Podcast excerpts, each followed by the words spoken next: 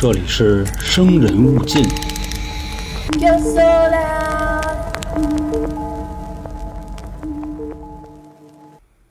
每次听灵异特别篇的时候呢，我们开头都会跟大家说一句：故事都是假的，大家不要当真。而且咱们之前这个系列啊，都是叫什么亲身经历的。后来呢，由于清朗行动反对封建迷信，所以这样的词汇呢都不能说了。细心的小伙伴也会发现啊，节目里基本上很少出现“各位鬼”这个字眼儿。所以在咱们北方呢，基本上呢都用好兄弟、好朋友这个说法；南方呢会用阿飘这样的说法。在咱们港澳台这三地呢，会说是骚灵。在美国那个英文的读法呢叫 Poltergeist，我记着是这名啊。在老德国那边呢叫波尔代热斯，其实翻译过来啊是比如说什么吵闹鬼啊、喧闹鬼啊、淘气鬼啊，就各种都行。意思呢，还是指的这些。别看那个说法啊，挺高级，什么波尔戴尔斯现象，这些东西，这个合起来指的就是说，比如您家里突然啊，哪个这个家具空一声，要么就有的时候那个电视是不是通着砰一声，或者是晚上睡觉的时候呢，也不知道谁家小孩把自己那个弹球往地上磕。小时候还有一种说法呢，说那个眼珠子往上磕，当当当的。反正总之啊。统称这样的说法，都可以认为他们就是骚灵啊。我觉得还是这个“骚灵”这个词儿比较屌，因为它不同于啊这个老实的，像普通的这个阿飘呢，人家可能就搁哪个犄角站着。比如我不知道您现在在哪儿听节目呢啊，是在床上还是在洗澡呢啊？拉开浴帘看看，或者说看看床底下，人家可能就老老实实在那待着呢。那今天说的这个呢，属于不老实。没事呢，就比如给你这个床头柜上的手机给你糊了下去，要不然呢，就把你餐桌上的这个筷子勺啊糊了地上。更有甚的啊，像我刚才说的，可能直接把你这椅子、桌子举天上，啪往地上一摔，摔碎了，就会有这样的事儿。但不过我接了这么多投稿啊，我到现在好像也没有看到过哪位春姐有这样的遭遇。那咱们今天就来说说，那谁有这样的遭遇呢？大家好。这里是由春点为您带来的《生人勿近》，我是都市传说叙述员黄黄。之前呢，跟大家聊过关于招魂一的原型，那个长岛凶宅，当然叫招魂，还有一种说法呢，叫阴宅、立阴宅等等都可以。那今天呢，咱们来跟大家说关于招魂二的原型，也就是恩菲尔德恶灵事件。这件事呢，同样啊，有一个非常牛逼的说法。就是这是英国警方唯一承认的灵异事件，并且呢，BBC 还全程跟踪报道。说到这儿啊，我不得不得吐槽一句：这次我找的资料呢是2007年的一个纪录片，专门就讲了一下发生的这点事儿。那玩意儿是生肉啊，真的真的很妈复杂。我得怎么弄呢？首先把这个视频啊录屏下来，因为我没有找到相应的这种词链可以给它下载。录完屏之后呢，把这个 MP4 的格式存到我的百度网盘里。好在啊，我这个百度网盘是有会员的，因为我们这么多的节目都要存在那里。百度网盘有一个在线翻译的功能啊，如果没有这玩意儿，真的我真的不知道应该怎么给大家讲这些故事了。在正式进入这座凶宅之前呢，还是跟大家安利一下我们三个人的杂谈节目《三角铁》，里面有情感八卦呀、金融防骗呀。生活方式啊，等等一系列的，啊，肯定也不素，放心。而且呢，聊美了，尺度要比这边大多了。有兴趣的小伙伴呢，啊，也甭有兴趣了，有没有兴趣您都去听听，肯定是不虚此行，好不好？那下面呢，就进入今天的这个故事，这个号称英国警方啊唯一承认的灵异事件。时间呢，来到一九七七年，地点呢，在英国的伦敦恩菲尔德小镇。有这么一位单身妈妈叫佩吉，带着她的四个孩子就搬进了绿街的二百八十四号这栋小别野里啊。当然，人家都是那种小洋房啊。这四个孩子分别是十二岁的玛格丽特，是个女孩；十一岁的珍妮特，同样女孩；还有十岁的强尼和七岁的比利，等于两男两女。一开始住进房子的时候呢，家里会有一些莫名的小响动、小声响。比如说这个敲墙壁呀、敲门啊、灯泡有时候晃呀等等这样的情况。一家人呢一开始也没太在意怎么回事，并且这家人呢心还挺大，就是这几个小孩啊没事喜欢在这个阁楼里玩通灵板。通灵板这个事儿呢，之前我给大家讲过，还是因为那期节目下架了。这通灵板咱们简单的说，可以理解为咱们东方这边的笔仙儿、碟仙儿都没问题。住了一段时间之后呢，时间来到了八月的三十号这一天。这天晚上呢，算是恐怖噩梦的正式开始了。说当天呢，妈妈在楼底下哄自己的小儿子强尼睡觉啊，正唱摇篮曲呢。马上就要哄睡着的时候，楼上嗷嗷一声，就听见他闺女呢在那喊。当妈的呢，心说这干嘛呢？这俩人小孩噔噔噔的就跑上楼了，都准备好了怎么骂这俩人了。说你弟弟在下面睡觉呢啊，这个做姐姐的一点没姐姐样。结果这一打开门，准备好的话全没用上。他发现自己这俩闺女呢，珍妮特和玛格丽特俩人抱着在屋里的墙角那哭呢。然后当妈的肯定第一反应就得问怎么了呀，孩子们？说妈，刚才咱家那床自己跑了。说什么玩意儿？床跑了？说你跟妈说，是不是觉得最近对你这关心不够啊？这个床那么大个儿，它怎么可能跑呢？说真的，我真不骗您。说得了，说呀，好好睡吧，我正哄你弟睡觉呢。说明儿妈给你做好吃的，行吧？说完之后呢，把门合上，就往楼下接着走。还没走到楼下呢啊，就在楼梯上就听见他们俩屋啊又开始有挪家具这事儿，蹭蹭蹭的，很生气啊，心说你们俩闹吧，哎，我就不理你们。接着往楼底下走，等到走到一楼的时候呢，他发现这个声音啊大的有点出奇了。他心说这俩姑娘也不至于这么大劲儿吧，能把这东西弄这么大声，所以重新的噔噔噔又跑去了。同样啊，这次打开门，这姐儿俩呢还在那儿抱着呢。不过这次哭得更大声了，就问啊，到底发生什么了，孩子？他说：“妈，你看那柜子都到哪儿了？”他妈一看啊，哎，这柜子好像跟刚才的地儿确实不一样，但是又想到啊，是不是这俩小孩的恶作剧？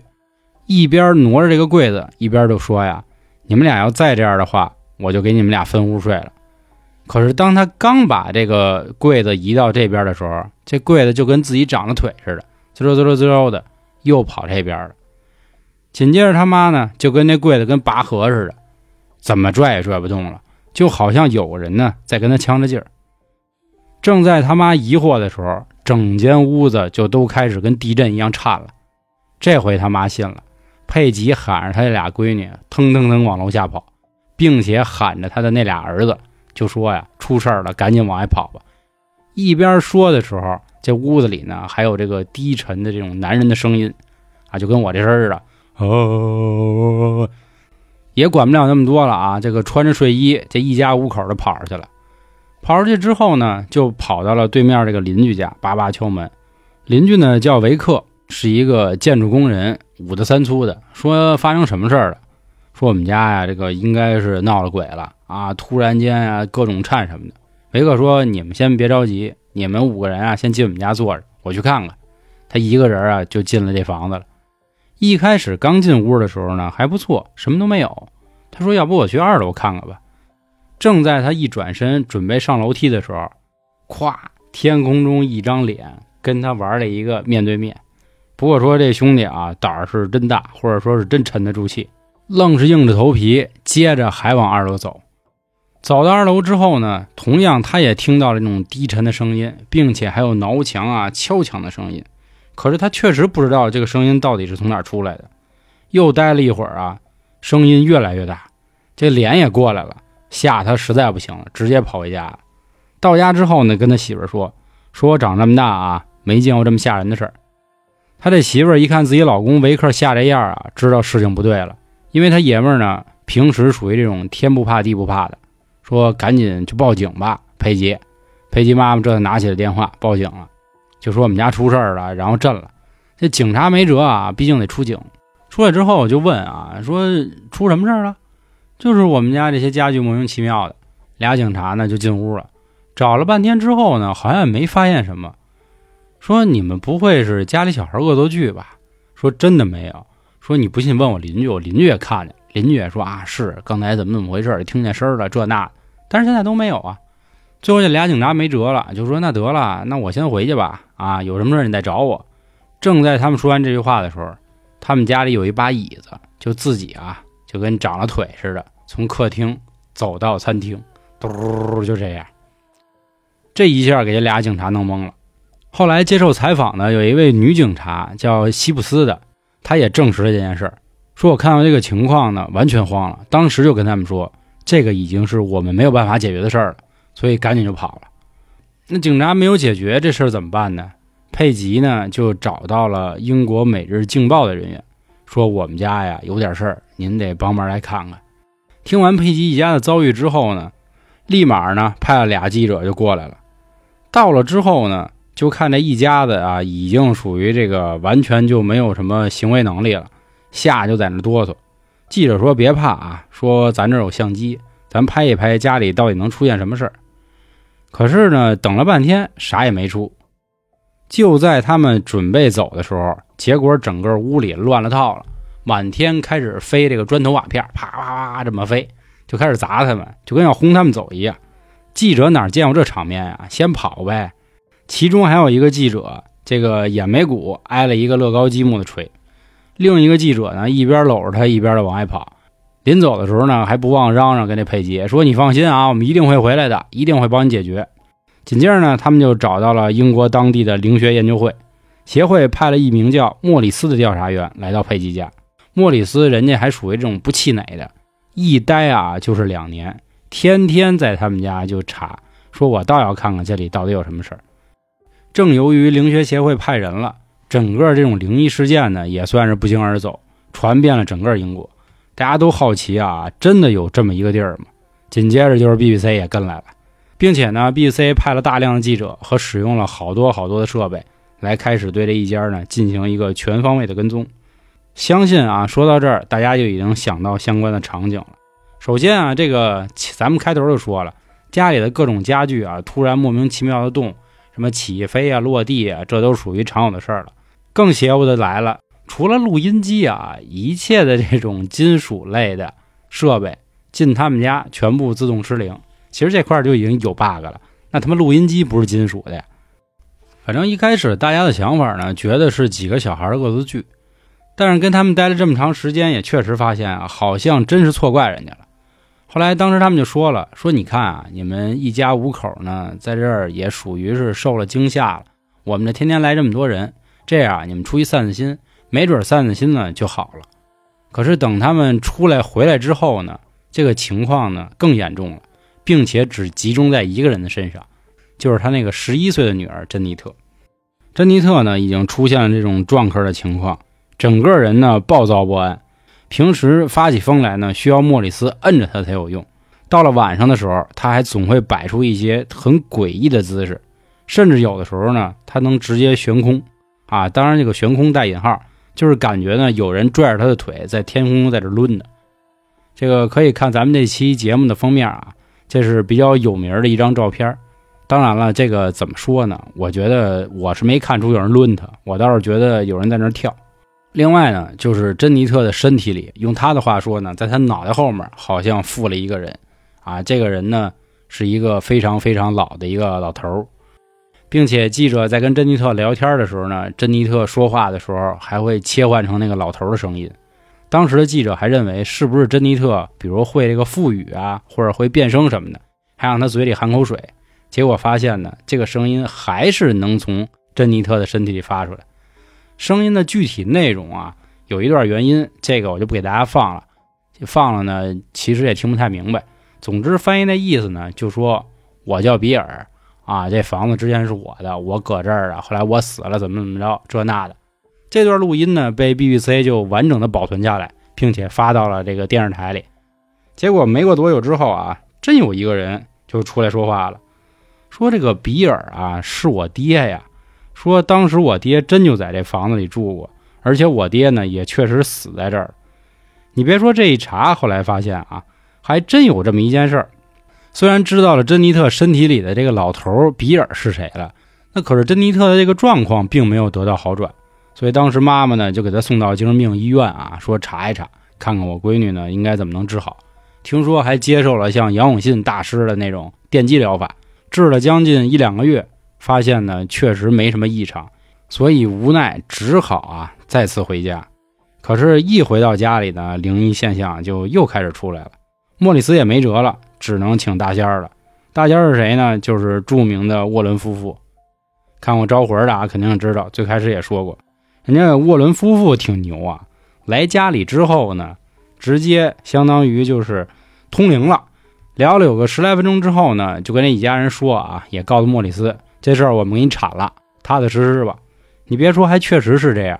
后来，珍妮特呢，在睡了十四个小时之后，整个事儿也就再没有了。这一家人呢，也再没有遇到这个恶灵或者说这个骚灵在家里捣乱的事儿了。整件事情呢，到此也就是告一段落了。后来，温子仁导演就把这个故事呢改编成了《招魂二》。其实这件事儿呢，直到今天啊，都有人诟病说是不是假的，因为当时 BBC 在拍摄整个故事的过程中呢。说这个珍妮特啊，偷着反正掰这个勺，或者教自己家里的兄弟姐妹怎么跟那帮记者说。其次呢，就是 BBC 这个广播电台是吧？大家对他的印象也不太好。珍妮特在四十多岁接受采访的时候也说过，说小时候确实是有点恶作剧，有点夸大的成分。但是呢，我夸大的成分的比例也就不到百分之三，剩下的真的都是真的。再其次呢，就是刚才咱们之前说过啊，就是每次遇到这样的事儿呢，设备都会失灵。但是怎么就录音机好呢？这个大家就很清楚了。毕竟呢，这个音频造假就容易多。另外，在这块儿呢，也可以给大家解释另一个点啊，就是很多人说了，这家都闹成这样了，为什么不搬家呢？因为没钱。这个佩吉一家呢，一个单亲妈妈带着四个孩子，也没什么经济来源。听说呢，马上就要揭不开锅了，兴许也是靠这事儿呢，卖个故事挣点版权费什么的。但不过故事的结局啊，这个结局是怎么个结局呢？就是佩吉确实是在这间屋子里住到了死。另外呢，他的其中的一个弟弟在十一岁的时候也在这个房子里去世了。啊，整件事情呢确实是比较精彩的。但不过说，尽管有所谓的这种视频啊、文字啊、图片啊、影音等资料。还是让现在的很多人质疑，觉得这件事儿呢，应该就是大家或者说是佩吉这一家联合他们的邻居搞的一个惊天的大阴谋，就为挣钱。不知道各位您是怎么看的？另外啊，您还有什么这个想听的、想看的好故事，欢迎关注微信公众号“春点”，里面任门都有。我是都市传说叙述二黄黄，感谢今天各位的收听，咱们下周见，拜拜。